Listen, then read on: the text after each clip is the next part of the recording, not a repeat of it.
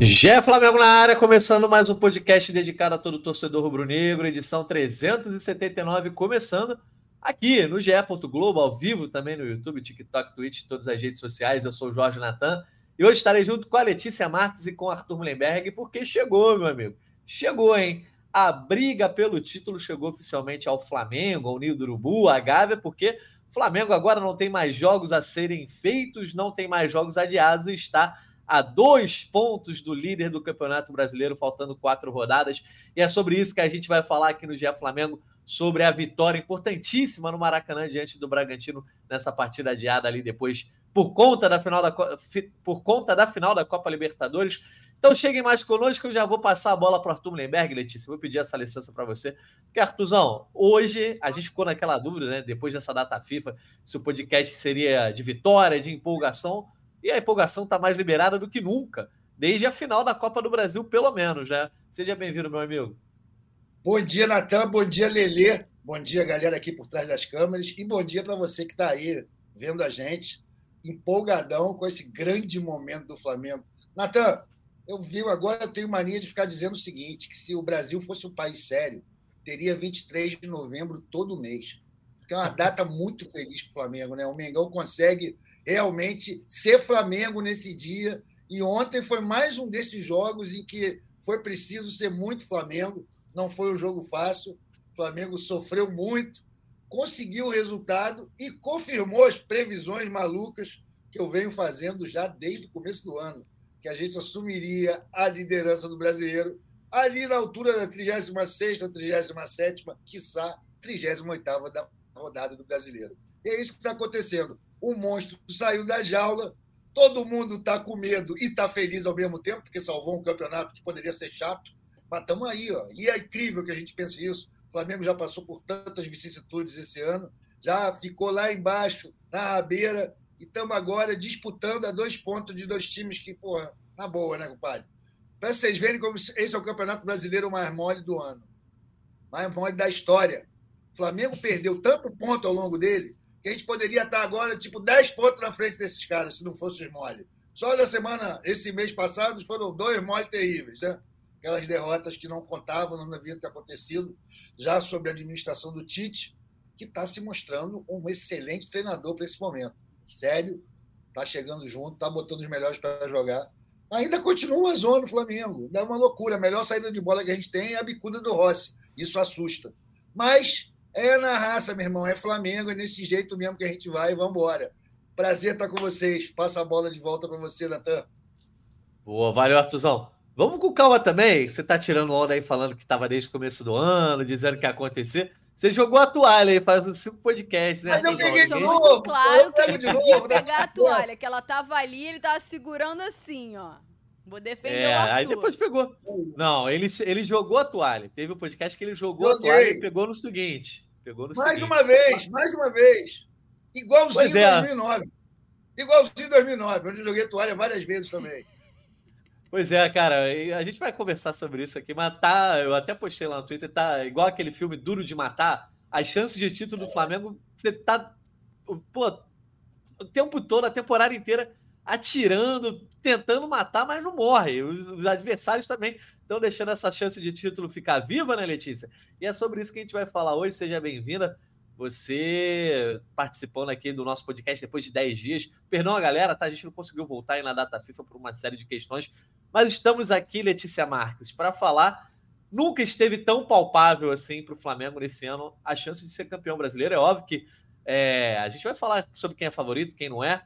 Não é simples, tem quatro partidas a serem realizadas, apenas dois pontos a serem tirados para o Palmeiras, um para o Botafogo, mas o Flamengo nunca teve tão perto do líder como ao fim dessa 34 rodada, com os jogos adiados, antes da 35. Seja bem-vindo.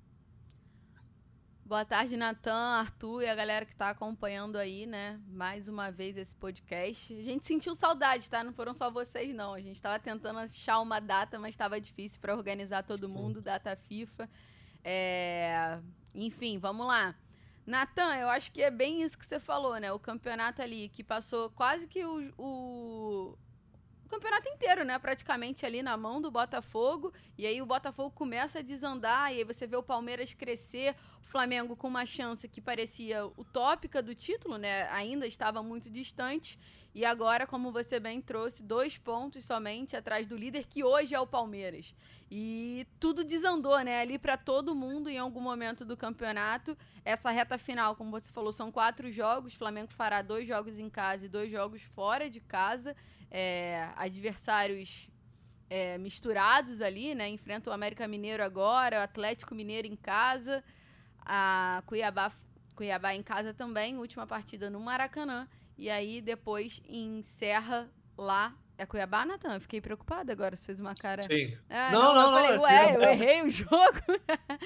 é que aí... eu tô olhando os comentários da galera aqui. E aí encerra lá no Morumbi, mais uma vez, encerrando um campeonato brasileiro no Morumbi, que se for assim até o final, o Flamengo vai ter chance matemática lá na última rodada. Mas eu acho que é importante a gente falar assim é, precisa ganhar todos os jogos para continuar tendo chances. Não adianta você pensar que o Palmeiras tem que tropeçar ou que o Botafogo tem que tropeçar se não fizer a sua parte. O Flamengo precisa ganhar a sequência de jogos para continuar sonhando. E aí, o que tiver que ser, vai ser. Eu acho que é importante a gente deixar isso claro. Precisa ganhar e ponto. Não, não é tudo tão simples. Precisa de uma combinação de resultados que só vão servir se ganhar. E aí, Natan, tem todo um esforço que eu acho que a gente tem que, que falar, assim, né? Essa partida foi emblemática pelaquela briga do, do Flamengo de jogar a partida no Maracanã, que eles tratavam como uma, uma decisão há algum tempo, independente de se fosse a briga pelo título ou pela classificação direta a Libertadores, porque o Bragantino sempre esteve ali nas primeiras posições, então era um adversário direto e o Flamengo queria ter o fator casa a seu favor de qualquer forma. E teve, né? Conseguiu costurar ali com todas as pessoas envolvidas e todas as entidades envolvidas para que esse jogo acontecesse no cenário favorável para si, né? Cada um defende o seu e é assim que funciona é, o mundo. E só para encerrar essa participação, Natan, aqui inicial, funcionou, né? O Maracanã ontem estava muito maneiro, pelo que deu para ver, assim, o Fredão que foi trabalhando, eu assisti de casa. Mas a torcida abraçou a todo momento e eu acho que isso faz a diferença, né? Então a torcida agora tem que manter esse ritmo até o final. É, a Letícia já falou tudo que a gente tinha para falar aqui, né? Já, já deu um resumo aí. A gente, vai... égua. a gente pode ficar só tomando uma e falando, boa, foi maneiro ontem, tá tudo certo. já acabou a notícia. Pois é. A gente tem muita coisa para falar sobre, obviamente, que o torcedor quer saber, que é briga pelo título, o Flamengo vai brigar, não vai brigar. Mas sempre a gente respeita aqui, né? Esse roteirinho. Vamos falar um pouco sobre o jogo. Acho que a gente tem que exaltar os jogadores, né? Que se destacaram ontem, uma vitória muito difícil. E aí depois a gente começa a fazer, Artuzão, aquela coisa da projeção: vai ganhar de quem, não vai ganhar de quem, quem tem a tabela mais fácil, quem tem a tabela mais difícil. Antes da gente começar, só botar aí na tela para a gente ilustrar, pedir para nossa diretora Paula Mascara colocar na tela a tabela do Brasileirão aí para a gente ter visualmente, né? Essa, essa distância aí do Flamengo agora na terceira colocação gostosa, muito gostosa. Ó, o Palmeiras agora, todo mundo com 34 jogos, tá, gente? Não tem mais essa coisa de jogo adiado, negócio chato, não dá para você ficar a Deus.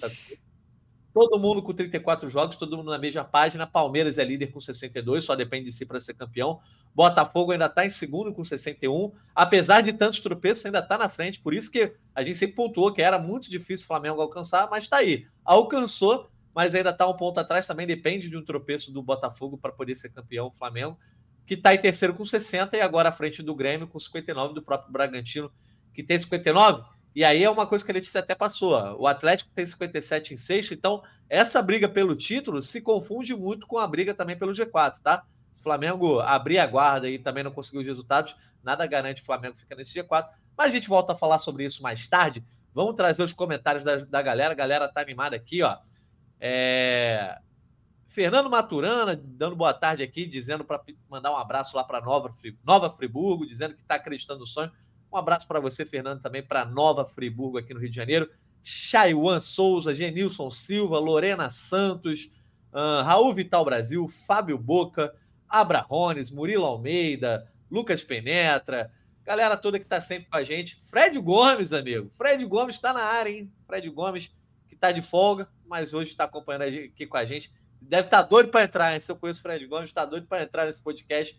Mas enfim, Gabriel Bressão, um abraço para a galera. Daqui a pouco a gente traz os comentários de todo mundo. Só pedir para a galera tacar aquele like quem está no YouTube, para que esse podcast aí, essa live, chegue para mais gente, mais gente nos conheça aqui o GE Flamengo, a gente consiga uma audiência ainda melhor. Estamos ao vivo também no GE, YouTube, TikTok, Twitch e também quem está nos escutando depois aí nos aplicativos de áudio. Chegou a hora, vamos falar. Flamengo e Bragantino 1x0 nessa quinta-feira. Demorou bastante para o Flamengo entrar em campo mais uma vez. É, o último jogo que o Flamengo tinha disputado havia sido o clássico contra o Fluminense lá no dia 11.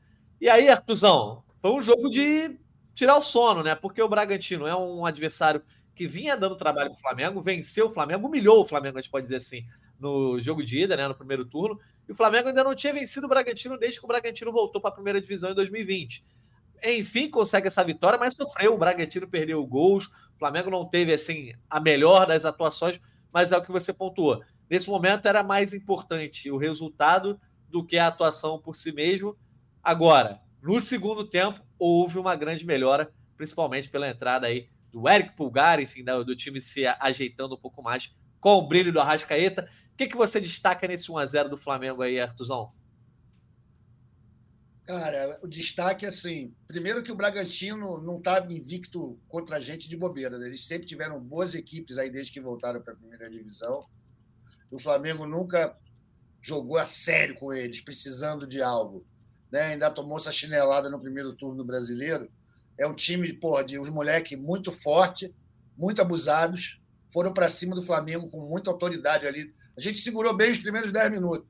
Depois, meu irmão, os caras vieram para cima, a gente ficou muito apertado, muito encaixotado, até meia hora, assim, até 30 minutos do segundo tempo, a gente mal viu a bola. Foi perigoso e eu fiquei muito mal impressionado, cara, com a quantidade animalesca de passe errado do time do Flamengo. Impressionante. Jogadores de alta qualidade técnica que a gente conhece. Eu estou falando de Cebolinha e Araújo, que erram passe para caramba, ainda está acostumado. Estou falando dos nossos craques ali no meio, Pô, os caras que tratam a bola com a maior intimidade, errando passes em momentos terríveis. E a gente, durante pô, boa parte do jogo, a nossa melhor saída, cara, era a bicuda do, do Rossi. Né? E aí isso é muito preocupante. É um recurso maneiro, o Rossi realmente sabe fazer essa jogada, mas não pode ser a única saída do Flamengo. E, pô, para um treinador como o Tite, com o currículo dele, com a moral que ele tem aí, né? Isso depõe contra o trabalho dele demais. Mas era uma data FIFA. E a gente sempre volta da data FIFA na lama. Aconteceu. Segundo tempo mudou muito. Também porque o Bragantino, não, os moleques são fortes, são abusados, mas não são de aço, né? Eles não iam aguentar fazer aquela pressão que eles deram no primeiro tempo, muito bem feita. No segundo tempo, eles deram uma afrouxada e deixaram o Flamengo chegar. E a gente deu uma melhorada, porra, brutal com o Pulgar, né? O Pulgar realmente ganhou o lugar dele no time. Ele joga e faz os outros jogarem. A entrada do Bruno Henrique foi fundamental, assim como a do Wesley Rasga. Arrebentou. Aí, Rascaeta, né? Momento dele, teve a chance, fez um golaço, quase fez outro, né? Que teria sido muito bom também ter metido um 2x0, mas 1x0 tá lindo. O Flamengo está na briga. O importante agora não é performance, o importante agora é resultado. Vamos para cima, é. arrumar esses 12 que falta aí. Tchau, um abraço. Depois a gente reclama com o Tite, porra. Tá cedo ainda. Pois é, Letícia. A galera até no chat aqui comentando sobre o fantasma da data FIFA, né? Que a maioria das voltas esse ano foram complicadas para o Flamengo, é, exceto a última com o Tite ali, né? Mas a Lorena Santos dizendo. Boa tarde, galera. Confesso que estava receosa com essa volta da data FIFA ter uma repetição do que foi o jogo no primeiro turno. Ali começou a desandar a maionese ali do Sampaoli, né? Uh, mas ela disse que ficou aliviada e esperançosa. E também diz a mesma coisa aqui, ó, o Murilo Almeida. Flamengo melhorando a cada dia mais, mas o fantasma da data FIFA quase apareceu. No começo o time ainda estava desligado e não tem como Gerson de segundo volante. Não rende. Letícia, o que dá para dizer desse time do, do Flamengo com o Tite, né? Que tá trocando pneu com o carro andando e, na verdade, está precisando trocar os quatro pneus, né? Que o São Paulo deixou carecas, a gente pode sem nenhum tipo de trocadilho. Uh, mas o Flamengo é um time que hoje tem virtudes e tem defeitos, né? Há algumas virtudes que o Tite já conseguiu implementar nesse time, por exemplo, a presença, eu acho, do Luiz Araújo e do Cebolinha, por mais que ainda errem muita coisa, mas contribuem defensivamente demais para o time. É um time que é mais sólido no meio de campo. É, conseguiu melhorar o, o, desempenho, por exemplo, do próprio Arrascaeta, mas defensivamente ainda é um time que é inseguro e ainda bate cabeça em alguns momentos. Tanto que o Bragantino conseguiu criar chance. O Flamengo também criou, parou em algumas defesas do goleiro Cleiton. É, foi um jogo em aberto, foi um bom jogo, eu considerei um bom jogo, mas acho que dá para dizer isso, né? O time não está nem perto da perfeição, mas também eu acho que a gente já pode pontuar uma melhora do que a gente vinha vendo aí nos últimos meses. Com certeza, né? Eu acho que a cada jogo a gente consegue ver um pouquinho esse passo a passo do Tite, né? E eu acho que vai além do Tite. Você vê, parece que uma comissão técnica atuante de fato, e é muito difícil você começar a, a entender de fato os jogadores, entender quais outras posições às vezes um jogador consegue fazer, e isso é só com o tempo. A gente até já trabalhou isso aqui em outro podcast, né? Que cada vez. A sensação é que cada vez mais, né, com, cada, com o tempo passando, o Tite vai conseguir. É, entender algumas questões desse elenco que só o tempo, tem coisa que só o tempo vai conseguir mostrar. E é o que acontece, assim, as substituições de ontem, eu acho que todo mundo viu uma imagem que foi muito emblemática, que é o Tite apontando para o Matheus, que é um que é o seu filho e seu auxiliar, ele fala para o Matheus assim: "Foi tu". Porque as substituições de ontem, e ele confirma na, na coletiva, passou por umas decisões do Matheus também, juntamente ali com toda a comissão técnica, porque o Tite é muito desse, desse cara que divide ali com todo mundo. E, e eu acho que isso passa passa para os jogadores, né? Todo mundo um pouco mais entendendo o que está acontecendo e aí todo mundo melhora. Como o, o Arthur comentou, você tem um time sem um pulgar e você tem um time com um pulgar. São dois times completamente diferentes. E aí isso respinga, claro, na atuação de todo mundo. É, o, o pulgar, a sensação que eu, Letícia, tenho, ele potencializa o time e potencializa a qualidade de todos os outros jogadores que jogam ali com ele. O Gerson joga melhor com ele, o Arrascaeta joga melhor com ele, e do meio para frente todo mundo ali parece que se encaixa jogando jogando com o Pulgar, assim. Ele não tinha condições de jogo é, para esse primeiro tempo, porque ele jogou com, com a seleção do Chile, o Flamengo fez toda aquela questão é, do jatinho, a gente soltou uma nota agora há pouco, né, falando sobre isso também, daqui a pouco a gente pode entrar nisso, mas enfim, ele não tinha como começar jogando. Estava com muito cansaço, ele estava muito desgastado. Então a estratégia ali do Tite foi ter o Pulgar como um, uma peça-chave para o segundo tempo e começar com o Thiago Maia e com o Gerson, que é o que tinha ali para aquela posição. A gente já falou aqui que o Flamengo precisa de um volante com uma característica minimamente parecida com a do Pulgar e não tem hoje.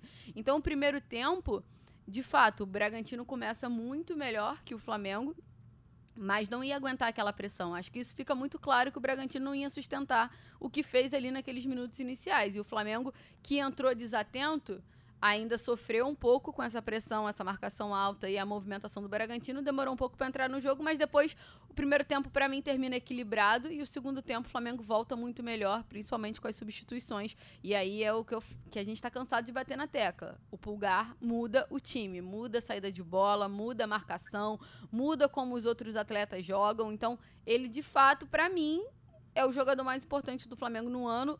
Foi com o Sampaoli, está sendo com o Tite e dificilmente vai mudar.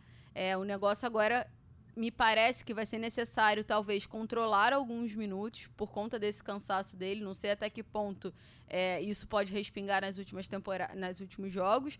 É, ele joga, não sei certo a minutagem do, do Pulgar que ele, que ele jogou, mas enfim, ele entra no segundo tempo e, e depois você tem. Ele tá pendurado, né? Ele, ele tá pendurado, então é um alerta também a ficar ligado aí para essa, essa reta final do Campeonato Brasileiro, Natan. Mas para mim, um destaque de fato é, é o Pulgar, a diferença que ele faz para esse meio-campo do Flamengo.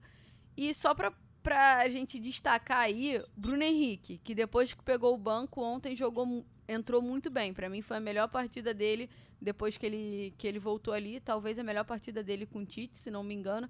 Mas enfim, né? A concorrência está existindo, porque o Cebolinha vive um bom momento ali com, com o Tite, e agora o Bruno Henrique vai ter que correr um pouquinho atrás. É, o Artuzão, é, a, a, diferença que o Pulgar faz, eu acho que esbarra muito naquilo que você estava falando, você sempre critica, né? Que o Flamengo não tem saída de bola tão boa com o Léo Pereira e com o Fabrício Bruno ali. É, e aí o Rossi acaba sendo o cara que desafoga essa saída de bola. A presença do Pulgar faz toda a diferença ali. É, o Thiago Maia, infelizmente, não tem essa capacidade. E o Gerson, quando atua, né? é, de segundo volante, ele também não contribui tanto ali nesse sentido. E aí, é, a participação do Pulgar na jogada, eu acho que é fundamental na jogada do gol do Arrascaeta, né? É, cara, eu tava conversando com um amigo meu aqui, não vou nem citar o nome dele, é, o, o, time dele, não, para não parecer perseguição, mas ele não é flamenguista.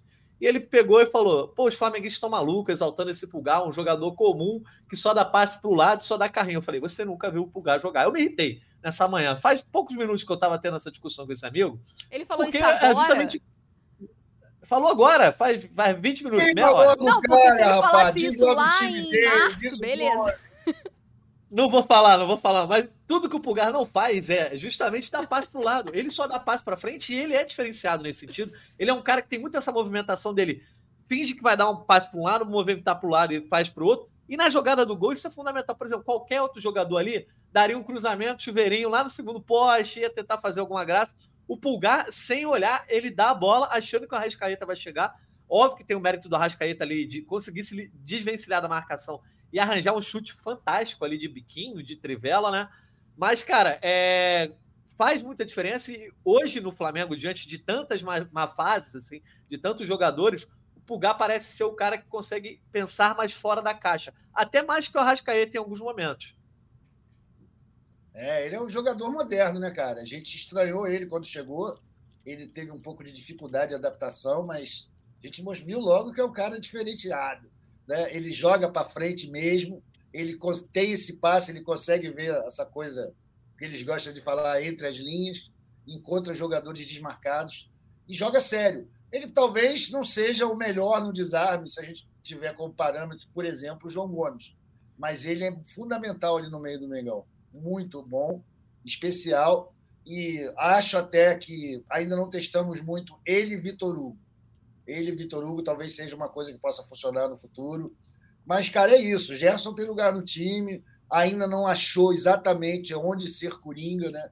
Ele funciona muito melhor do meio-campo para frente do que para trás. Mas a gente está, aos poucos, o Tite está construindo um time, cara. É com esse que a gente vai ter que pensar. Considerar também que para o ano que vem é outro papo, mas para esse ano, eu acho que ele está tirando o melhor aí dessa galera que tinha jogadores que, porra, o Cebolinha nunca jogou, compadre. Só jogou com o Tite esse ano. A gente ficou, sei lá, oito meses, nove meses sem o cara, né? O cara entrando em campo, mas sem jogar. Ele fez o cara jogar. Então, acho que tem seu mérito também a chegada do Tite. Ele é um, é um gestor de elenco, é um motivador, tá fazendo acontecer lá com o elenco. Tem mais loucura o time do Flamengo que eu ainda não compro, né, cara? Mas esse negócio do passe errado é o que mais me preocupa. Isso aí eu gostaria muito que o Tite conseguisse mexer esse negócio, sabe? Botar os caras para, sei lá, chegar mais perto um do outro. Para de errar, para de errar. Erram muito, erram muito. Ô, Letícia, e, inclusive o trabalho do Tite, o Abrahone chama atenção aqui. Se o Tite tivesse vindo depois do soco, a gente era campeão, né? Naquele episódio lá, depois da vitória sobre o Atlético Mineiro, né? que, que rola é, o entreveiro, como foi, acho, acho que foi essa palavra né, que o Flamengo usou. Foi, foi essa palavra. Não, o entreveiro né? foi o soco do Gerson no Pulgar, Varela. né? Ah! É, no, no Pulgar não, no Varela. Pois é, enfim, mas a, a, confusão do Gerson lá com o preparador físico da comissão do São Paulo. Mas é importante lembrar é, e frisar isso, como o tempo de trabalho pode ser aliado ao Tite. E você tinha comentado lá sobre a questão da mudança de data. Quando essa data mudou, muita gente reclamou que ia para depois da data FIFA, de repente o Flamengo não ia ter o Pulgar, que o Pulgar faz muita diferença, até o próprio Arrascaeta, que acabou não sendo usado lá contra, é, pela seleção uruguaia. Mas eu acho que acaba sendo positivo, porque você espaçou e deu mais é, tempo para o Tite trabalhar. Porque se vocês pararem para pensar, esse jogo era para ter sido realizado entre o jogo contra o Grêmio e o jogo contra o Santos. E é óbvio que a gente não pode prever aqui, né? Ser mãe de nada mas muito provavelmente o Flamengo não teria é, ajeitado algumas coisas que já ajeitou e talvez tivesse perdido esse jogo dentro do Maracanã, diante do Bragantino, e a gente não ia estar nem falando aqui sobre disputa de título nem nada. É, então, o Tite está meio que naquele esquema. Sabe quando fura um cano, né? Acho que a Letícia não, é muito jovem, ainda não tem essa coisa de dona de casa ainda, né? Mas quando fura um cano e você não tem tempo de quebrar a parede, você tem que fazer um reparo emergencial, você faz um remendo, o Tite está remendando. E aí, no fim da temporada, que ele vai quebrar a parede, vai trocar o cano inteiro, vai poder fazer tudo que é, deve ser feito.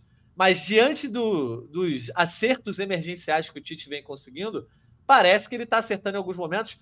Talvez algumas coisas ele ainda está com pontas soltas. Acho que a lateral direita é uma, que a gente está vivendo uma fase, mais uma vez, como era mais ou menos com o Rodinei e Pará, que o melhor é sempre quem está no banco. Quem começa a titular não está jogando bem, seja o Mateuzinho, seja o Wesley.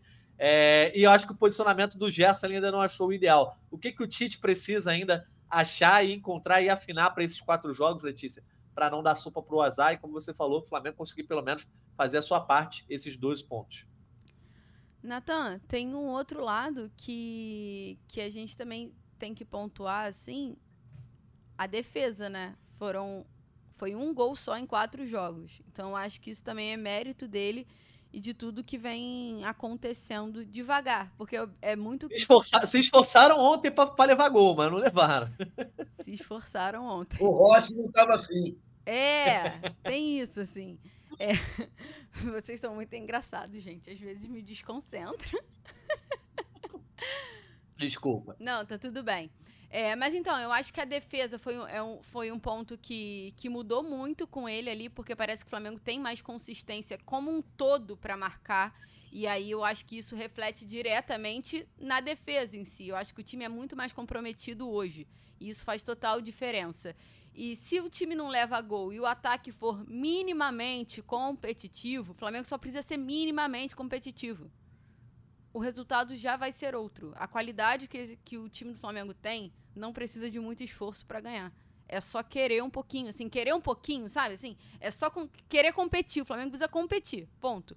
Quando eu acho que encontra isso com o Tite, essa vontade, esse, esse desejo de competir. Se competir já tá bom. E aí se tem que ser efetivo, enfim, vários outros pontos que a gente pode falar aqui. O Arthur pontuou muito. O primeiro tempo foi irritante de passes é, errados, assim, passes bobos, passes de metros, assim, de todos o, os, os lados, enfim. E aí, você falou do, do Gerson, Natan, que ele ainda precisa encontrar o melhor Gerson, né? Mas ainda assim, o Gerson é um cara importante para ele. Ontem o Gerson começa de segundo volante, vai para a direita, depois quando o Bruno Henrique entra, ele troca de posição também e é de fato um coringa nesse, nesse Flamengo. Não acho que o Tite tenha encontrado a melhor versão do Gerson, mas acho que, que trabalha para isso. E vai ser, na minha opinião, é uma coisa que só vai acontecer com o tempo mesmo, assim, de dia a dia, de, de trabalhos, assim, até você entender. A lateral direita é emergencial, ponto. Ponto. E a lateral esquerda também vai ser emergencial, porque você vai ficar só com a Ayrton Lucas, com a saída do Felipe Luiz para a próxima temporada. Então também não pode ser uma coisa que você vai pensar tão a curto prazo. Você já tem que começar a pensar numa virada de ano ali. Eu sei que agora não vai, não, não teremos mudanças é, absurdas, mas é preciso que, que isso seja feito já olhando lá para frente. Para mim, Nathan, já está tudo muito num caminho que eu considero bom. Eu, Letícia, falando é a minha opinião. É, eu acho que a defesa se encontrou, vai se encontrar ainda mais com o tempo. E é esse meio-campo de ajuste. Talvez o que ele pode fazer sem o pulgar. Eu acho que isso pode ser uma saída para ele entender o, uma das próximas mudanças dele. Porque em algum momento ele não vai ter o pulgar. Seja por lesão, por uma suspensão, enfim. Ou convocação da seleção que não dê para jogar. Tem esse lado.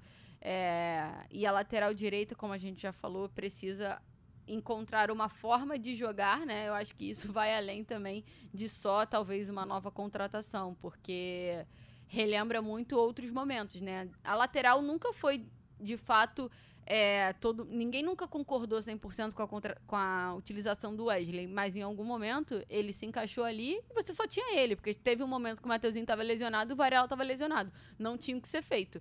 O São Paulo ele só é, ontem os três entraram em campo, né? Sim. Loucura isso aí. Mas olha só, Artuzão, quer pontuar mais alguém? Eu acho que o Pedro, a gente pode pontuar também que jogou muito bem. Acho que dá para comparar bem com o que ele vinha jogando, como conseguiu ser mais participativo. Cebolinha, cara, dando carrinho, enfim, cara, contribuindo muito. Acho que Outro. marca muito. Uh... Hã? Outro jogador. Outro jogador, não sei o que, que o Tite, qual foi a motivação que o Tite falou, o que, que ele falou no ouvido do Cebolinha, mas está muito diferente. E o próprio Tite, né, o Arthur, a galera até destacou aqui, é, eu perdi agora o comentário, mas achei aqui. Vamos lá. Napoleão Júnior. A cena mais bonita da noite foi o Tite atravessando o campo para abraçar os jogadores enquanto eles comemoravam o gol. Temos técnico. galera tá feliz com uma série de atletas, inclusive com aqueles que vinham sendo criticados como Cebolinha, Tuzão. É isso aí. O Tite tem uma característica, galera, pela minha visão particular, né? Dele dar solenidade às coisas banais, né? Ele, quando pede manteiga na mesa de café, ele pede como se fosse uma coisa tática, né? Aquela manteiga, por favor. E acho que isso aí, quando o cara sai para comemorar com os jogadores, as pessoas ficam espantadas. Nossa, morra, nosso técnico de calça pra, camisa para dentro da calça, correu lá para abraçar. É algo banal, mas como o Tite é um cara solene e que, porra, responde as perguntas mais idiotas do mundo na coletiva, como se o cara tivesse falado algo sério. Né? Eu fico espantado que ele não mexe o músculo da face e responde seriamente as perguntas idiotas. É assim, ele é um cara de solenidade. Ele dá peso. Ô, Arthur, eu acho, eu acho que essa comemoração do Tite também chama mais atenção pela comparação à frieza excessiva do Sampaoli. É. Sampaoli tá cagando, né, irmão? A gente sabe que o Sampaoli queria ir para Búzios. Né? Qualquer coisa, me dá meu dinheiro, vamos embora, um abraço. Né? Tô cagando para vocês. Ele ia embora, não tava nem aí. O Tite é o cara que tem, né? ele vive aquilo ali, tem o filho ali do lado, é comissão técnica dele, é um, é um negócio família pra caceta. Então, isso aí mexe com os sentimentos do torcedor também. O torcedor gosta de ver isso.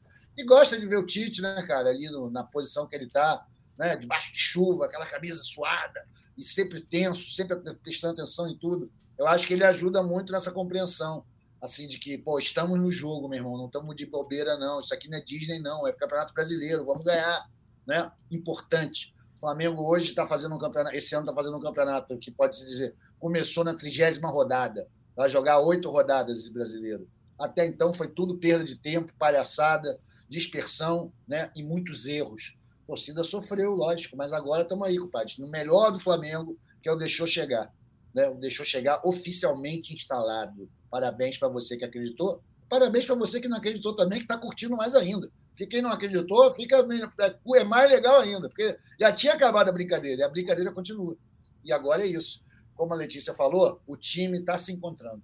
A defesa é impressionante. Com os mesmos pregos que estavam antes, a gente não está mais tomando gol. Agora, a gente tomou gol a beça. A gente olha a tabela, a gente viu que a gente passou o campeonato inteiro dando mole. Né? E ontem mesmo, como o Natan disse, convidamos os caras para fazer gol várias vezes. Então, esqueceram de combinar com o Rossi. Mas é isso. Vamos embora, vamos continuar treinando. Tite, dá dura nesses caras, meu irmão. Dá dura nesses caras.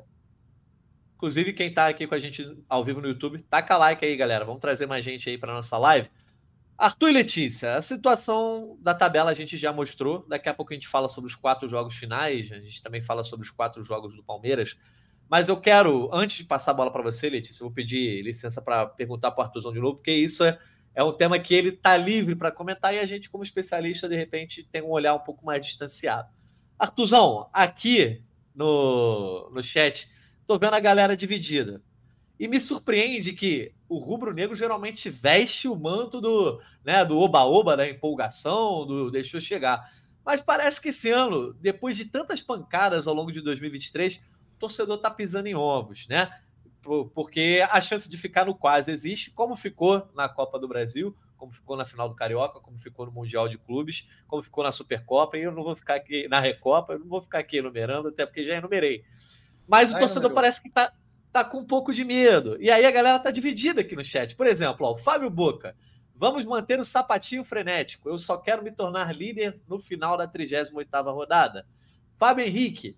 Última partida. Ah, esse aqui já tá empolgado. Última partida, dia 6 de dezembro, como em 2009. E contra o São Paulo no Morumbi, como em 2020. Ó, é, eu vou falar aqui igual o Fredão ontem falou na hora que ele participou lá do Tá na Área no Sport TV com o Igor Rodrigues do gramado do Maracanã. Não sei se vocês acompanharam.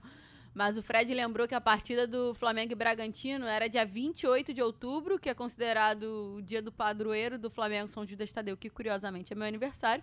E ela foi remarcada para o dia 23 de novembro, que, como o Arthur abriu o podcast falando, é um dia muito especial que marca as duas primeiras conquistas da Libertadores do Flamengo. Fred falou isso antes da bola rolar. Imagina agora. Tinha, o Flamengo tinha que instituir logo, entendeu? É, o mês do Flamengo, o mês do Bruneu. Começa lá no dia 28, com o dia de São Judas Tadeu, passa pelo dia da fundação, lá no dia 15, termina no dia 23, né, Artuzão? Que aí é esse dia mais especial, Ontem, muita gente, né, quem é mais místico, acredita que talvez se não fosse no dia 23 de novembro, o resultado teria sido outro. Mas no dia 23 tinha que ter uma glória rubro-negra no Maracanã. Mas só para passar a bola, Artuzão, de Assunção, não vamos começar o oba-oba. Toda vez que começa esse oba-oba, o time desanda. Como já falei outras vezes, prefiro ficar pensando só no G4. O título seria consequência. E o Oyama e Ituaçu, pés no chão. Muito difícil sermos campeões, mas estão deixando a gente sonhar, pelo menos até a próxima rodada. E aí, Arthur, dividido entre o oba-oba e o pé no chão. Dividido entre o risco de ficar fora do G4 e a chance de ser campeão. Você já falou que acredita no título, mas prefere liberar o oba-oba ou nesse ano vai tentar uma postura um pouco diferente? Ah, eu acho que não tem ainda substância material para o oba-oba, né, galera? A gente ainda está em terceiro e a gente ainda não tem garantido sequer o lugar no G4 que esse é o objetivo oficial. A gente está aqui fingindo que não está afim do brasileiro, que só quer o G4. E a gente não está garantido nisso ainda. Então, eu ainda acho que não dá para soltar todos os bichos do oba-oba. Mas é claro que isso aí é uma doença infecciosa, ela está dentro de cada um, pai. Tem uma hora que se manifesta. Acho que está cedo ainda. E a gente tem sempre falado sobre essa observância às regras de etiqueta.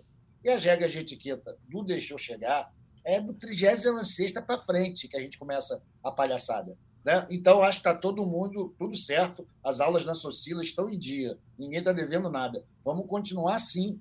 Vamos continuar nessa pegada, com alegria, com confiança, mas sabendo que o bagulho ainda não está decidido. E acho que isso não tem tanto a ver com 23, sabe? Como um amigo comentarista falou aí. Não é pela temporada ruim, cara. Acho que isso aconteceu depois de 19, quando o Flamengo realmente consolidou a sua supremacia no Brasil por causa do orçamento, por causa do, do elenco mais foda e tudo isso. Então, acho que hoje em dia faz uma diferença muito grande você ser um louco no oba-oba o tempo todo, quando você tem um time, pô, aquele Flamenguinho Pocotó que a gente tinha né, há 10 anos atrás, ali tinha a ver você ser assim, você ser inconsequente, você lutar contra as estatísticas e o bom senso. Hoje em dia já não tem tanta graça você ser arrogante com o melhor time. É legal ser arrogante quando você tem um time fraco. Agora você tem que considerar de que pô, o Flamengo tem meio que obrigação. Tem obrigação. É. Esse brasileiro é meio que obrigação. Se não fosse o Flamengo, o Fluminense não tinha sido campeão da Libertadores, o São Paulo não tinha sido campeão da, da Copa do Brasil. É tudo culpa nossa. Está tá, tá tudo no nosso passivo. E eu não estou sendo arrogante nisso, não. Estou sendo humilde em reconhecer que se não fosse pelas falhas do Flamengo, esses dois times que eu citei agora estariam ali na sua irrelevância normal, do dia a dia, cotidiana, como eles atravessam a história mas eles estão aí vivendo seu momento de glória porque o Mengão deu mole o ano todo, porra. É, mas eu acho. Artuzão. É. Eu, acho que, eu acho que pesa um pouquinho, sim, porque o torcedor do Flamengo, depois de um ano tão pesado, né? Que muita gente já tinha largado mão ali do Brasileirão. Mas agora ele eu se vê. Então, se vê entre a quatro rodadas de estar tá, é, a um grande presente pela temporada em que sofreu, e o torcedor não abandonou, como ontem, chovendo, quinta-feira, estava lá 57 mil pessoas no Maracanã pode receber um presente que vai ter feito, entre aspas, valer a pena o ano, ou pode estar tá diante também de mais um castigo, né? De mais uma decepção. Então, acho que rola um pouco também de autodefesa aí, né? Mas você Mas, é a autoridade é aqui para falar do. Natan, ainda, ah. pergunto para vocês: dá para dizer que foi decepção esse reencontro com uma competitividade, com a chegada de um técnico que a gente está vendo que vai funcionar? A gente tem potencial para isso. Não, não é, mas diante do ano, né, Arthur? Sim, o ano, mas o ano é uma merda. O ano é uma merda. Se ganhar o brasileiro, a gente vai falar que foi que nem 22. Pô, o ano foi uma merda. A gente só ganhou Libertadores e Copa do Brasil. Fez feio no brasileiro. Que, pela natureza da competição, pontos corridos, regularidade, que beneficia quem tem mais estrutura, pô, o Flamengo perde brasileiros agora, galera. O Flamengo antes Sim. não perdia brasileiros, ganhava alguns, disputava outros mas não perdia. Agora a gente perde brasileiros. Esse é um brasileiro que estava perdido. Estamos segurando ele pelos cabelos agora. Mas o ano passado, mesma coisa, o Campeonato Brasileiro perdido. O Flamengo não perde, é que nem Carioca. O Flamengo é o único time, o único time que perde o Campeonato Carioca. Porque ele tem obrigação de vencer. Como não ganha, ele perde. Todo ano que o Flamengo não ganha, ele perdeu. Entendeu? Não, ele não precisa ir para a final para perder. Isso que acontece, meu camarada. No brasileiro se transformou na mesma coisa. Isso não é arrogância. Isso é humildade. Reconhecer que nosso time é tão superior financeiramente, estruturalmente, que é obrigatório ganhar o brasileiro. Porra, é óbvio. E a gente está é, perdendo é ob... mais um. É obrigatório. É obrigatório, Arthur, mas o Flamengo não lidera o Brasileirão, sabe desde quando? Desde a 30. Desde... 2020, é. 2020 que virou 2021. Desde quando a 38 rodada. Então, não, sim, quando foi campeão, mas Contra o Flamengo. Quem? Aonde? Não, já falamos disso já, calma, olha só. Não, não, vamos, não vamos abraçar essa empolgação do torcedor 100% agora, não. Porque é, eu acho que o Copa. Tá... Eu, pô, racional.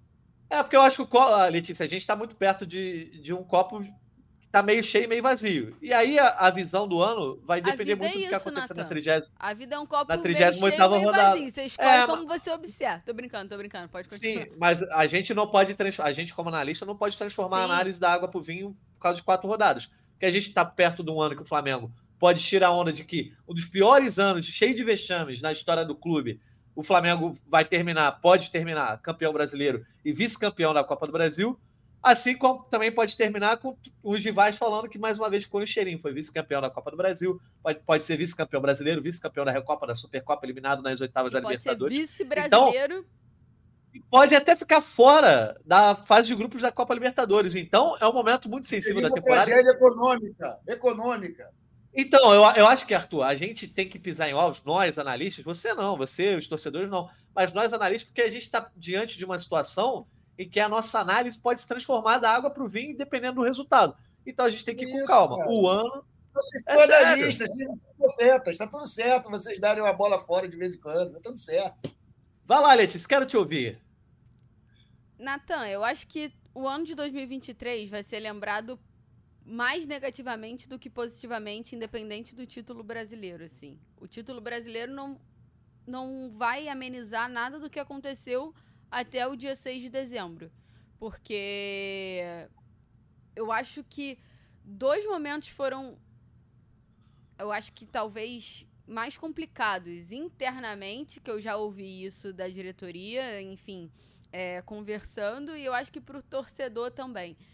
A Supercopa para o Palmeiras, porque era muito plausível ali, enfim, mas também era o, talvez o resultado mais é, justo, enfim, o que você entendia que, que poderia acontecer. E eu acho que outro que talvez esqueçam pela por tudo é a Recopa no Maracanã pode parecer que Sim. passou batido, mas assim, é uma coisa que dói muito neles ali internamente. Já ouvi de mais de uma pessoa que perder a Recopa no Maracanã foi muito ruim. E o Mundial a gente vai tratar de várias outras formas. O pior é não ter chego até a final. Eu acho que isso é indiscutível. Mas o, o, o título é algo que, que é sempre um plus. É, é, é uma, é, eu, eu, Letícia, tem uma análise que é tão, tão, tão complicado você ganhar uma final contra o clube europeu por tudo que representa o clube europeu, que para mim é sempre o plus do, da temporada ou o plus dessa, dessa situação. Então, é sempre uma análise separada. Mas não ter tido a condição de disputar isso é muito ruim. E você vai colecionar algumas outras coisas, como, por exemplo, a, a campanha na Libertadores, como foi eliminado pelo Olímpia é, uma campanha na Copa do Brasil que talvez tenha sido a melhor competição no Flamengo é, por desempenho e por resultado. Enfim, o jogo no Maracanã foi muito ruim, mas o jogo lá no Morumbi foi um pouco melhor, mas deu São Paulo, enfim. E aí você pode terminar o ano com o título brasileiro, que eu acredito que não vai amenizar nada do que aconteceu. E também não vai, não vai amenizar e não vai mascarar. Vai todo mundo lembrar como um ano que o Flamengo foi muito ruim, foi um vexame, Há quem diga que, foi, que é um ano de maior vexame da história, não vamos entrar nisso, mas assim, tem gente que acha isso. Talvez pela expectativa criada pelo, pelo investimento financeiro, é, se a gente olhar por essa análise, beleza, acho que talvez dê para entrar um pouco nessa, nessa questão de vexame, que eu nem gosto de usar essa palavra. Mas enfim, pode terminar como um ano que foi muito. Foi o pior ano do, da, dessa gestão, vamos tratar assim que é mais fácil. E ainda assim vai terminar com o título brasileiro? Não vai mudar, não vai mascarar, não vai acontecer nada. Vai continuar Letícia, eu só, como um ano. Eu só acho ruim. que, assim, mas, mascarar não mascara, mas ameniza. Eu acho que ameniza. Eu acho que não torcedor, ameniza. principalmente. Eu acho que. Diz, diz aí, Arthur, ameniza ou não ameniza? Ah, eu acho que dá para usar aquela frase, pô, foi um ano de merda, só ganhamos o brasileiro. E aí isso mostra o tamanho do Flamengo. E completando, oh, Fernando... esqueci de comentar isso. O Mundial, claro. o Flamengo conseguiu a façanha de perder o Mundial. Que a única chance de um time sul-americano perder o Mundial é não passar na semi jogando lá contra os primos ali babá lá. E aconteceu Sim. isso, né? A gente não passou. Então perdemos o Mundial também. É um ano escroto? É o mais escroto do século, sem dúvida nenhuma. Não tem comparação. Mas se ganhar o brasileiro, a gente vai poder pelo menos usar essa frase né? Eu acho que para a torcida vale isso, entendeu? Para o torcedor vale isso. Vai ter sido um ano horroroso. Ainda ganhou o brasileiro, que foi liderado pelo, pelo Botafogo, que é um rival estadual, o campeonato inteiro. E na hora do vamos ver quem ganhou foi o Flamengo. Entendeu? Para o torcedor então... vai, vai ter esse discurso. Mas assim, é mais um discurso. Não apaga. De, de... Então, mas é isso que eu tô falando, Natan. Talvez o torcedor nem ache que apague, mas é mais o discurso para fora do que para dentro. Não, mas, mas então, é uma lenha a... boa para resenha, muito boa, muito boa. É, a gente, Pô, a gente pode discutir isso depois, mas assim, não apaga, mas ameniza. Eu não, não acho que ameniza. Mas, mas enfim, depois a gente discute. Vamos mudar um pouco esse clima aqui, até porque é um podcast. no ringue de gel para resolver essa questão aí. Pô. É isso. Olha só, para a gente mudar o clima, que afinal de contas é um podcast animado, a gente já está entrando na nossa reta final. Queria conversar com vocês sobre o seguinte: tabela do Flamengo. Tabela do Flamengo. A Letícia já falou lá, lá no começo, vou repassar aqui.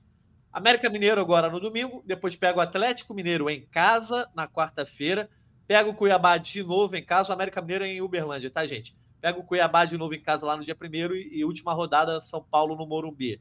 Vamos para os concorrentes que estão acima do Flamengo, então é quem o Flamengo depende de tropeço para poder ser campeão. Botafogo, que tem um ponto a mais do Flamengo, ou seja, precisa de apenas um tropeço e o Flamengo. Gente, essa realidade tá partindo do princípio que o Flamengo vai ganhar os quatro jogos, tá? Se não ganhar os quatro jogos, eu acho que a discussão nem cabe. Mas Botafogo. É jogo a jogo, pega o Santos. Exato, jogo a jogo sempre, sempre. Muita gente lá em 2009 achou que o empate com o Goiás dentro do Maracanã tinha acabado com a chance de título e não acabou. Mas partindo do princípio que o Flamengo. E a derrota Barueri, amigo? Porra. Pois é, também teve essa. Ali, então, Mas olha só, vamos focar, vamos focar aqui, ó. Botafogo, Pega o Santos agora em casa, Curitiba fora, Cruzeiro, que luta contra o rebaixamento, em casa, e o Internacional, na teoria, já ali naquela zona do não faz nada, talvez querendo garantir a Sul-Americana é, na última rodada fora de casa. E aí o Palmeiras, que pega o Fortaleza fora agora, depois América Mineiro em casa, Fluminense em casa e o Cruzeiro também nessa situação que a gente não sabe. Talvez rebaixado, talvez fora de risco ou lutando contra o rebaixamento na última rodada fora de casa. Muita gente, Letícia, dizendo que a tabela mais fácil é a do Palmeiras e a mais difícil é a do Flamengo. Quero saber a tua opinião, já dando a minha opinião. É muito difícil dois pontos aí desse, dessa configuração. Eu acho que o Botafogo vai acabar desperdiçando pontos, porque acho que o Thiago Nunes talvez não tenha tempo para ajeitar o time a ponto de ganhar os quatro jogos, tá? Mas, um, é muito difícil o Flamengo ganhar seus quatro jogos, tá? Tem jogos complicados aí. O Galo aqui é, e eu acho que até esse jogo contra o São Paulo acaba sendo perigoso, mas enfim, dá para ganhar os quatro jogos, né? Talvez o Galo seja mais difícil. Mas o Palmeiras é, perder pontos também não é muito simples, né? Porque pega o América Mineiro, é basicamente rebaixado, o Fluminense. É, naquela coisa de preparação é para o Mundial. É também. o último jogo, se eu não me engano. É o penúltimo, o Fluminense. É. E, e, tem sempre aquela coisa da rivalidade, né? A gente sabe bem como é. Não, Talvez os jogos difíceis é o último jogo sejam do, Fortaleza. da viagem, eu acho, Natan, não é não? Último jogo o quê? Eu acho que é o último. O Palmeiras e Fluminense é o último jogo do Fluminense antes de viajar para o Mundial. Ah, do Fluminense sim, é o penúltimo jogo do Palmeiras no, no Brasileirão. Sim, sim. É, e aí pega o Cruzeiro fora, depende da situação do Cruzeiro, mas também não está fazendo muita frente. E o Fortaleza agora que está um, um, longo jejum aí de vitórias, enfim, também não está jogando bem. É, o que, que, você acha mais difícil aí? Palmeiras perder, perder ponto, Flamengo ganhar os quatro jogos, tem algumas frentes aí que o Flamengo precisa é, que aconteçam para que o título possa vir. Natan, quando o Tite assumiu, eu falei que ia ganhar 10 e não sei o que ia acontecer nos outros dois. Perdeu o Grêmio e, e São Paulo, já caiu por terra tudo que eu falei, mas a sensação que eu tinha era que o Palmeiras não ia perder ponto né, nessa reta final. Só que eu, apesar do, do Fortaleza não estar é, em um bom momento, é um time um pouco complicado. Então, se, se alguém pode complicar a vida do Palmeiras, para mim é o Fortaleza. Porque na última rodada a gente não tem como nem prever, porque você não sabe como é que vai chegar o Cruzeiro na última rodada. Se você cogitar que o Cruzeiro vai chegar com chance de sair do rebaixamento, aí a história pode ser outra, porque o Cruzeiro pode até complicar ali pro Palmeiras. Mas enfim, não tem como a gente saber como o Cruzeiro vai chegar até lá. Para esse jogo, que de fato é, eu acho que é o jogo que pode tornar um pouco complicado pro Palmeiras, e é logo agora, né? Porque é essa rodada de agora, no fim de semana. Castelão e tudo mais. Eu acho que talvez esse jogo do Fortaleza possa ser um jogo em aberto ali pro Palmeiras. Mais pro Palmeiras, mas assim, um jogo um pouco mais em aberto. Mas se o Flamengo não ganhar os quatro jogos, não adianta de nada, provavelmente. Porque, enfim, pode tudo acontecer. Pode o Santos ganhar o Botafogo, o, o Fortaleza ganhar o Palmeiras e o Flamengo, sei lá, empata com o América Mineiro. Sei, perde não, pro América que... Mineiro. Não sei, Natan. Tá praguejando aí, Arthur. Tá praguejando, hein, Arthur? Não sou vidente, entendeu? Não sou vidente. Arthur, quero, quero saber. Vai lá, fala aí, Letícia. Não, só isso. Eu acho que a, que a tabela, talvez, olhando na estrutura do que é o Palmeiras, é um time que tem um técnico há muito tempo, é um time que tem a mentalidade muito forte, é um time que assumiu a liderança agora. Enfim, é, é talvez a tabela se desenhe mais fácil pelo o que é o Palmeiras. Ponto. E pro Flamengo, é, é um time que tá tentando se reerguer ali, enfim, vem de bons resultados recentes. O Arthur já, já tá quicando ali na cadeira pra falar, mas enfim. É, e precisa ganhar os quatro. E aí o Botafogo, para mim, o que pesa mais no Botafogo é que parece que eles não têm mais cabeça, né? Com, ontem a partida foi muito complicada para eles, assim, esse jogo contra o Fortaleza. Quando tomou o gol, ficou um pouco desnorteado. Então, não, eu não consigo prever o que vai acontecer com o Botafogo. Até porque o Thiago Nunes também está no início de trabalho. Analisando essas três tabelas aí, eu acho que só o tempo. Pois é, Arthur, já vou pedir para a galera mandar aqui nos comentários também quantos pontos eles acham que o Flamengo vai fazer, quantos eles acham que o Palmeiras, o Botafogo vai fazer. Dá aquela, né, aquela projetada ali na tabela. Quero saber de você, Arthurzão. Eu acho que você acha que o Flamengo vai ganhar os quatro jogos. Eu também considero que tem muita, muitas chances de ganhar, mas eu já quebrei a cara com o Flamengo aí, até com o Flamengo do Tite em outros momentos. É, já tinha dito aqui, só aconteceu uma vez nesse ano, quatro vitórias seguidas, tá? O Flamengo só ganhou uma vez nesse ano, quatro jogos seguidos. Chegou a hora. Mas esse jogo contra o Palmeiras, eu acho, Artuzão, que domingo é o dia do Flamengo. É, o torcedor do Flamengo vê acompanhar de perto aquele jogo contra o América Mineiro, mas dá uma observada no jogo contra o Fortaleza, que eu acho que é a grande chance do Palmeiras perder pontos aí. Tem Cruzeiro também na rodada final, mas o Palmeiras não adianta tropeçar. O Palmeiras precisa perder três pontos, porque o Flamengo, no critério de desempate, de saldo de gols, leva uma desvantagem enorme que provavelmente não vai conseguir tirar até o fim do campeonato. Quero saber a tua projeção, Artuzão. Galera, Quero saber se, para você, se você vai encher a boca aqui e vai falar. Flamengo vai ser campeão ou não vai ser campeão? Não, eu acho que o Flamengo tem tudo para ser campeão. Tudo para ser campeão. Mesmo tendo que lutar contra algumas tendências estatísticas, como, por exemplo, essa inédita sequência de cinco vitórias que a gente precisa, né? que vai ter que acontecer. Eu acho que é capaz. É capaz da gente conseguir. Palmeiras tem que perder um monte de ponto aí para os times merda, né? Só que acontece o seguinte, cara. Palmeiras vai jogar contra a torcida do Flamengo, amigo. Torcida do Flamengo torcendo os seus adversários nos seus próximos quatro jogos. É muita gente. É muita gente. É muita energia. Tem uma vibe pesada aí. Botafogo, eu acho que vai fazer entre 4 e 5 pontos nesses quatro jogos que faltam para eles. Naturalmente, vai pipocar, vai terminar o brasileiro e no G4, mas em quarto lugar. É o que eu acho que vai acontecer com o Botafogo. E já tá bom. Porra, não chora não. Já tá bom demais para vocês. E agora é o Palmeiras. O Palmeiras vai perder ponto contra o Fortaleza, talvez derrota ou empate. E o Cruzeiro, como disse a Letícia, última partida, talvez chegue no bico do corvo nesse último jogo, pode ser um fator de desequilíbrio terrível. O único jogo certo de vitória do, do Palmeiras é contra o Fluminense, que canalhamente vai abrir as pernas, é obrigação deles, é isso mesmo. A rivalidade é isso. Eles fariam isso e tal. A gente não faria porque a gente tem caráter, a gente é educado. Mas o Fluminense faz isso, a gente sabe que faz mesmo, vai acontecer, tudo certo. Então eles têm três pontos garantidos contra o Fluminense. O resto está em aberto. E o Flamengo e tem que ir no sapatinho, jogo a jogo. Porra, ganhar do América tem que ser chicotada, irmão tem que dar uma chinelada muito maneira neles para encher de alegria a torcida e segurar a onda. Né? Os outros jogos vão ser difíceis. O Atlético Mineiro, porra, é cheio de recalque para o Flamengo. Vai vir aqui para o Maracanã, vai que, porra, nossa chance de estragar o ano desses caras definitivamente. Eles vêm com tudo. Eles vêm com tudo. Então, vai ser um jogo terrível. Se o Flamengo conseguir passar pelo Atlético com autoridade, jogando futebol, se impondo, sendo o rei do Maracanã que ele é, e o Atlético apanha da gente aqui mesmo há muitos anos, vai ser lindo e vai dar a moral, o último Arthur, gás para ganhar. Quero saber, na sua opinião, Flamengo campeão, mas em que rodada assume a, liderança? 37 ou 38? Então chega sem, sem ser líder na. Porque tem um amigo então, meu que depois eu vou falar aqui o nome. Clássico, clássico tudo certinho. Né? Aquele tem um amigo meu. Tem um amigo meu que vocês conhecem, depois eu vou falar o nome dele aqui para vocês em off, mas que me, me falou aqui que o Flamengo vai ser líder na 37 rodada. Depois eu digo para vocês quem me falou isso. Vamos entrar na nossa reta final aqui. Questão do bolão, gente. A data FIFA veio e a gente não deu os palpites pro jogo contra o Bragantino, então é tudo isso, zerado. Dá ponto para todo mundo. Dá ponto para todo mundo.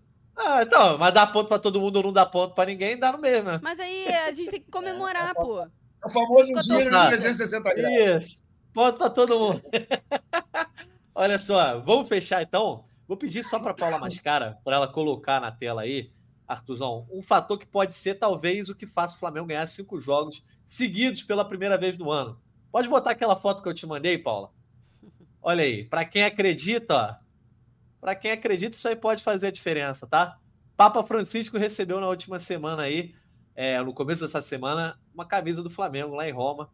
Quem acredita, quem sabe as cinco vitórias seguidas não vem aí das mãos de. O sorrisinho dele, né, Jorge né, Mário Bergoglio, né? é isso, pai. Meu irmão, na hora que a gente precisa do bagulho, tu acredita em qualquer coisa, inclusive o torcedor do São Lourenço.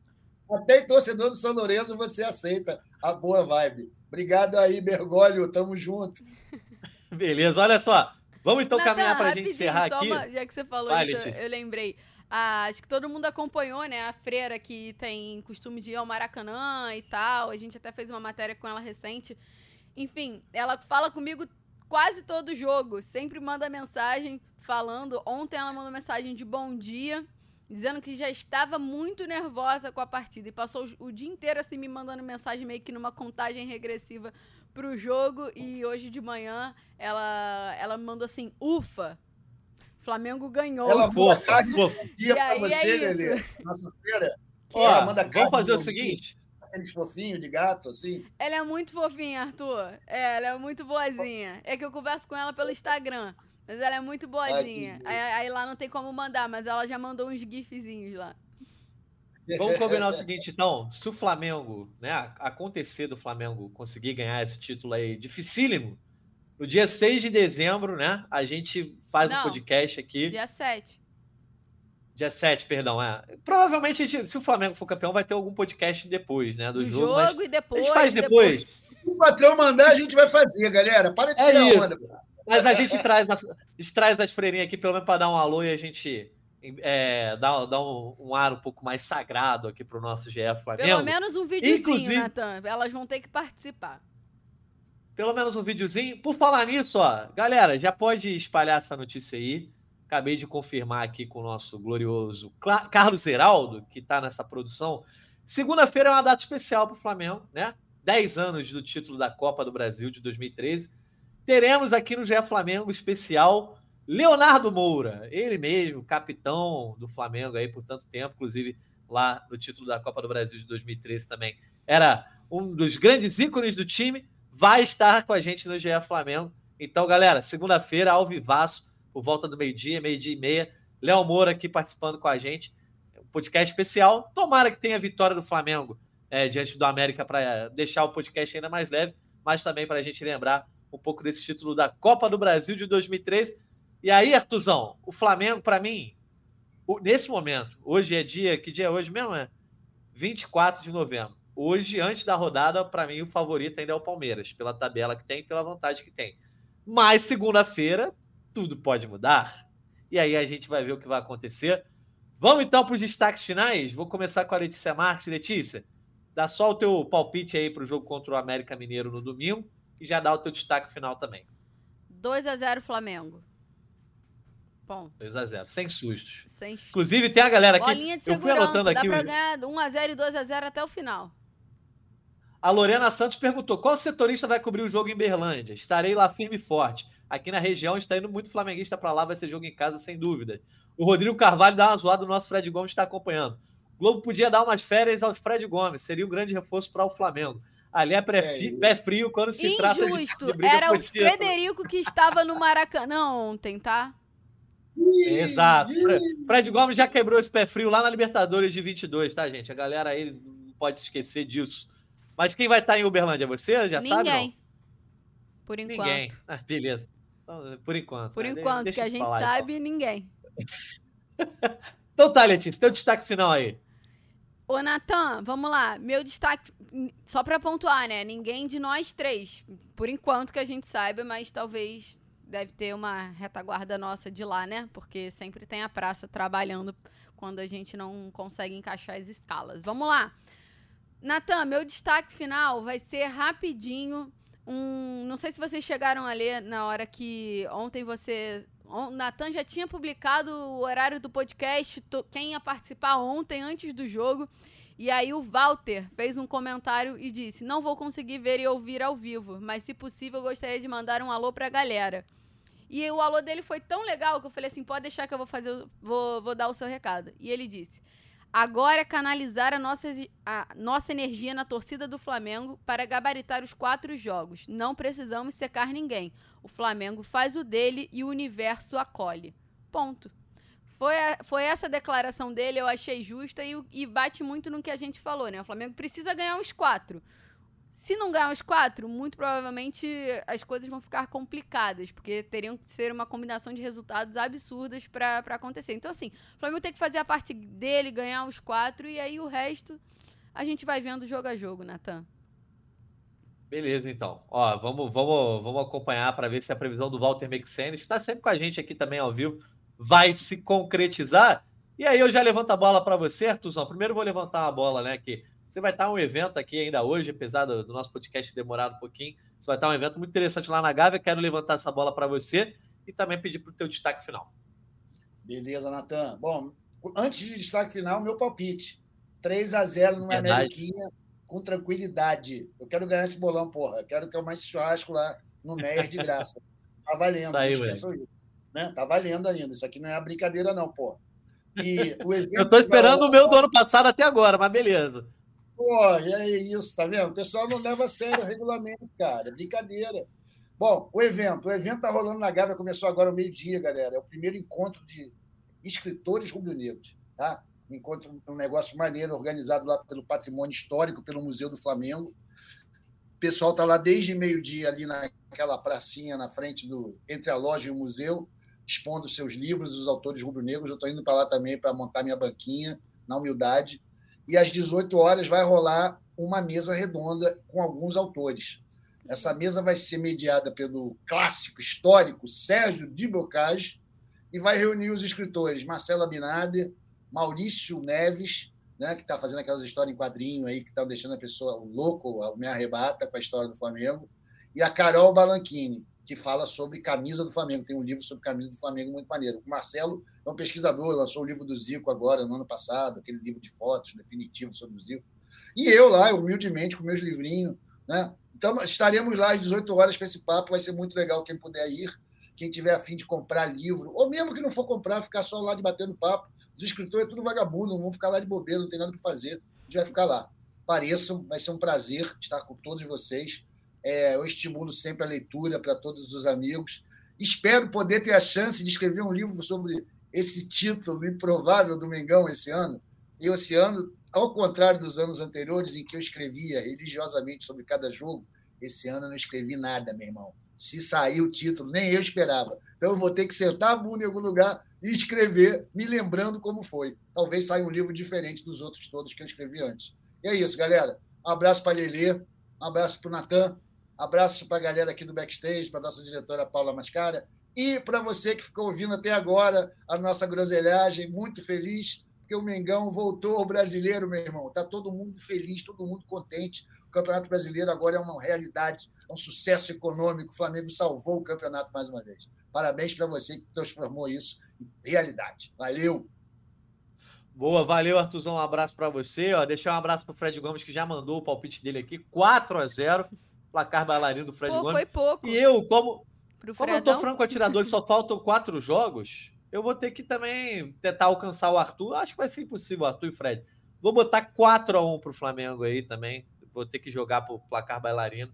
Mas é isso. Vamos ver depois o que acontece no próximo domingo. Flamengo enfrenta o América Mineiro 6 e meia no mesmo dia. Agora, até o final do, do, campeonato, a gente vai ter que dar essa tabela dos três ali, pelo menos.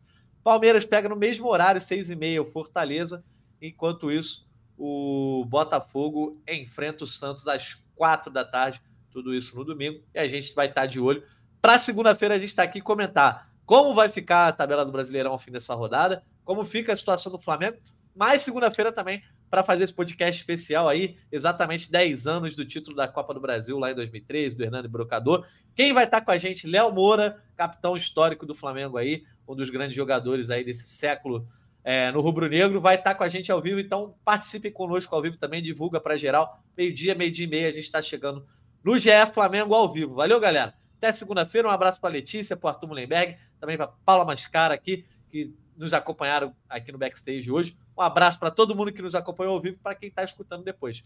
Segunda-feira a gente está de volta. Valeu, galera. Um abraço. convite para falta, cobrança! Gol! Sabe de quem? Do! Do rubro-negro, da nação. É o GE Flamengo.